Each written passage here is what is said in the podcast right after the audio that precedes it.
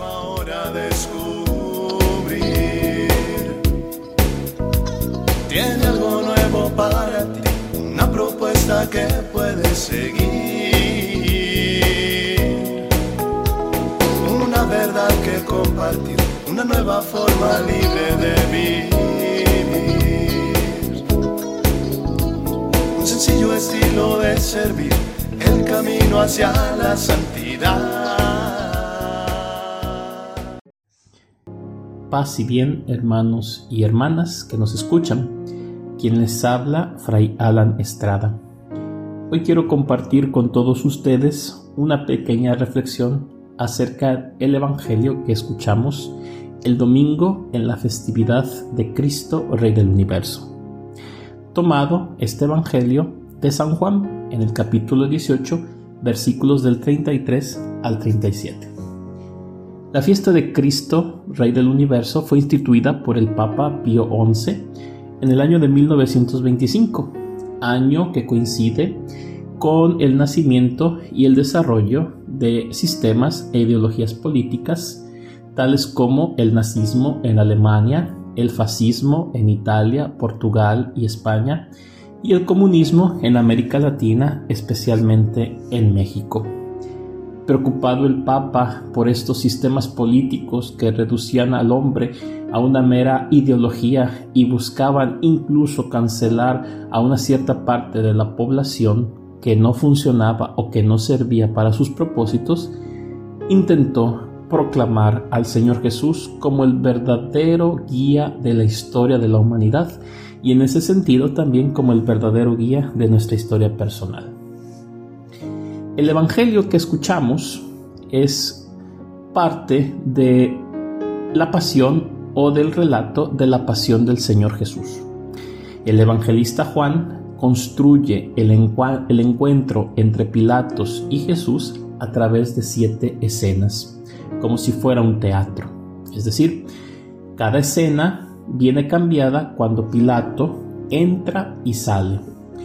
Entra a su palacio para hablar con Jesús, sale al patio del palacio para hablar con los jefes de los sacerdotes que le exigían la muerte del Señor.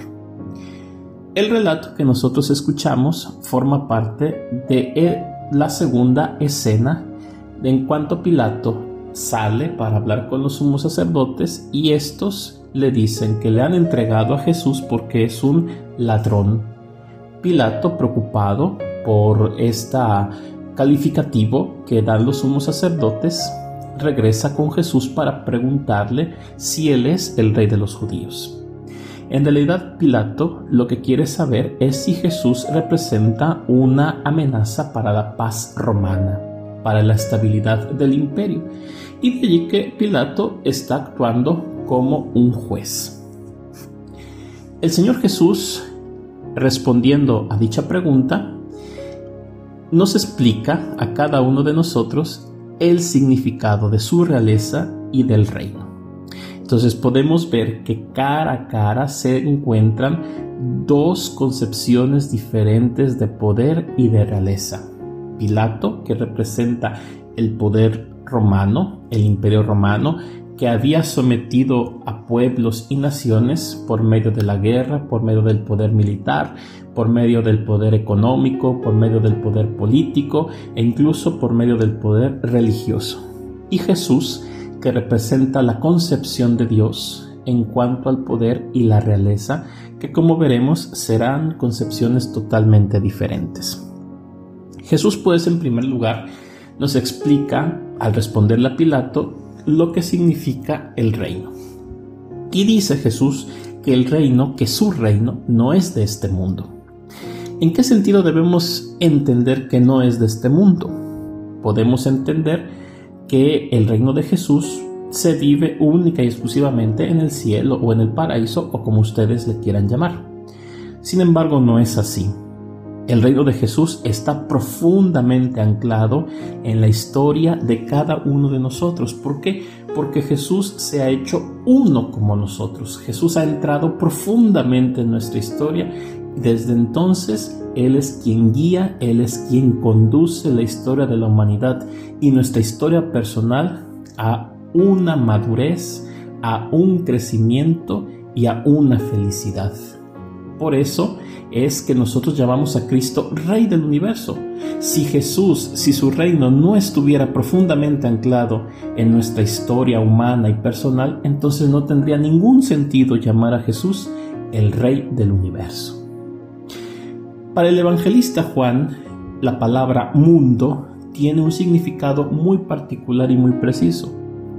Mundo no es el planeta Tierra, no es el cosmos, tampoco es el universo. Para el evangelista Juan, mundo son todos aquellos poderes que se oponen a los valores del Evangelio, que se oponen a la palabra de Jesús. Y en este sentido son todos aquellos poderes que pueden ser políticos, económicos, sociales, incluso religiosos, que reducen al hombre a un simple objeto que ellos pueden exprimir, que ellos pueden aplastar y que ellos pueden usar para sus propios beneficios y que de esta manera también, de una manera u otra, desfiguran la imagen de Dios que cada uno llevamos en nuestro interior. Esto es mundo para el evangelista Juan.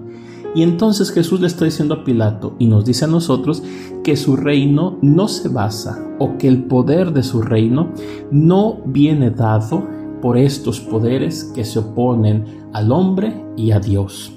En cambio, el imperio romano sí basaba su poder, sí basaba el éxito de su poder en estos poderes que, como hemos dicho, fueron poderes políticos, sociales y económicos. Jesús entonces ha venido a enseñarnos una verdad. ¿En qué sentido Jesús dice esta verdad? En el sentido que Jesús nos está enseñando dogmas de fe que nosotros debemos aprender a memoria para poder decir que somos cristianos, no en este sentido. Claro que estas cosas son importantes para tener una guía por dónde ir y por dónde creer en cuanto a Dios, pero no es la verdad o no es únicamente la verdad que Jesús nos ha venido a enseñar. La verdad que Jesús ha venido a enseñar y a dar testimonio es la verdad, en primer lugar, sobre Dios. ¿Y qué es lo que nos dice Jesús sobre Dios en este sentido? Jesús nos enseña que Dios es ante todo un Padre, porque así nos enseña incluso a llamarle a Dios Padre nuestro.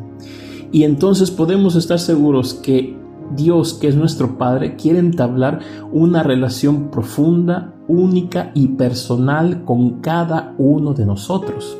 Y en este sentido, queridos hermanos y hermanas, Dios nos conoce, Dios sabe quiénes somos nosotros, Dios sabe nuestras necesidades y sobre todo Dios nos ama incondicionalmente. Es decir, el Señor Dios Padre nuestro, Padre de todos nosotros, nos ama sin poner ninguna condición para mostrarnos y para darnos su amor. La otra verdad que Jesús ha venido a enseñarnos y de la cual Él es testimonio es la verdad sobre el hombre.